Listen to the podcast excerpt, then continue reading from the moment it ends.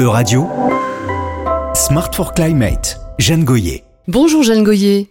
Bonjour Laurence. Vous nous parlez aujourd'hui du marché du carbone européen et de ses avancées.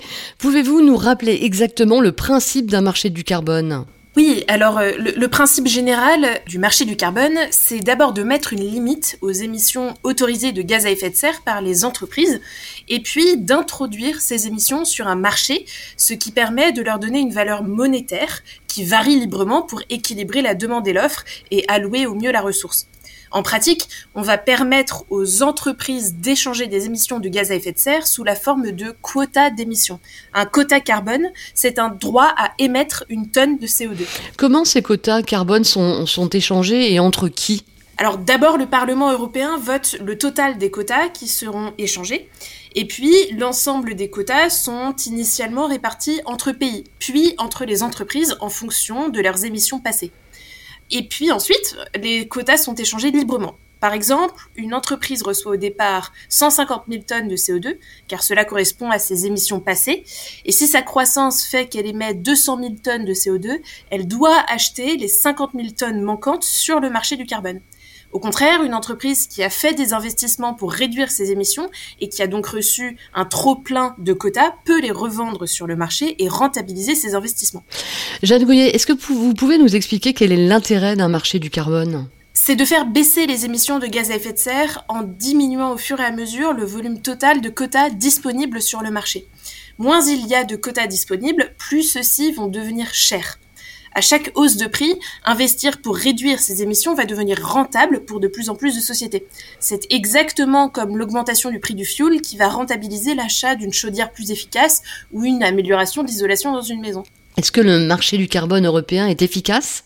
Alors au début, il y avait quelques défauts qui ont été corrigés et, d'ailleurs le prix de la tonne de CO2 a euh, doublé en un an.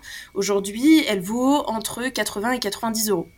Le marché du carbone concerne 45% des émissions territoriales européennes pour les métiers les plus pollueurs comme les activités de raffinage, de chimie, l'acier, le ciment, l'aviation civile ou encore la production d'électricité. D'année en année, l'efficacité du marché du carbone s'améliore. Entre 2005 et 2020, les émissions du marché du carbone européen ont diminué de 42%. Est-ce qu'il va concerner de plus en plus de secteurs à l'avenir, Jeanne Goyer? Alors, des réformes importantes ont été approuvées par la Commission environnement du Parlement européen et puis doivent être votées par les eurodéputés. Euh, l'objectif, c'est d'atteindre la neutralité carbone en 2050. À partir de 2025, les secteurs du transport routier et du bâtiment seront concernés par le marché du carbone. Ils devront eux aussi acheter des permis de polluer. Euh, et puis le transport maritime va également être inclus. Les deux grandes mesures phares euh, qui sont à retenir, c'est l'arrêt complet de la distribution gratuite des quotas, qui seront totalement vendus aux enchères en 2030, et puis la création d'une taxe carbone aux frontières. Cela permettra de ne pas pénaliser les industries concernées par les marchés du carbone face à la concurrence, en imposant une taxe carbone sur les produits importés sur la base du prix de la tonne de carbone. Alors, c'est des réformes qui semblent importantes, mais est-ce qu'elles sont véritablement réalisables? Alors, les réformes étaient prévues depuis longtemps, mais le calendrier d'application s'est accéléré. Euh, la taxe carbone aux frontières devait être mise en place en 2035, mais ça n'était pas compatible avec un alignement net zéro de l'Union européenne. Elle pourrait donc être avancée. Il faut encore que toutes ces réformes soient adoptées par le Parlement européen et que des discussions difficiles et sans doute longues soient entamées avec les pays membres pour ne pas perdre en compétitivité industrielle.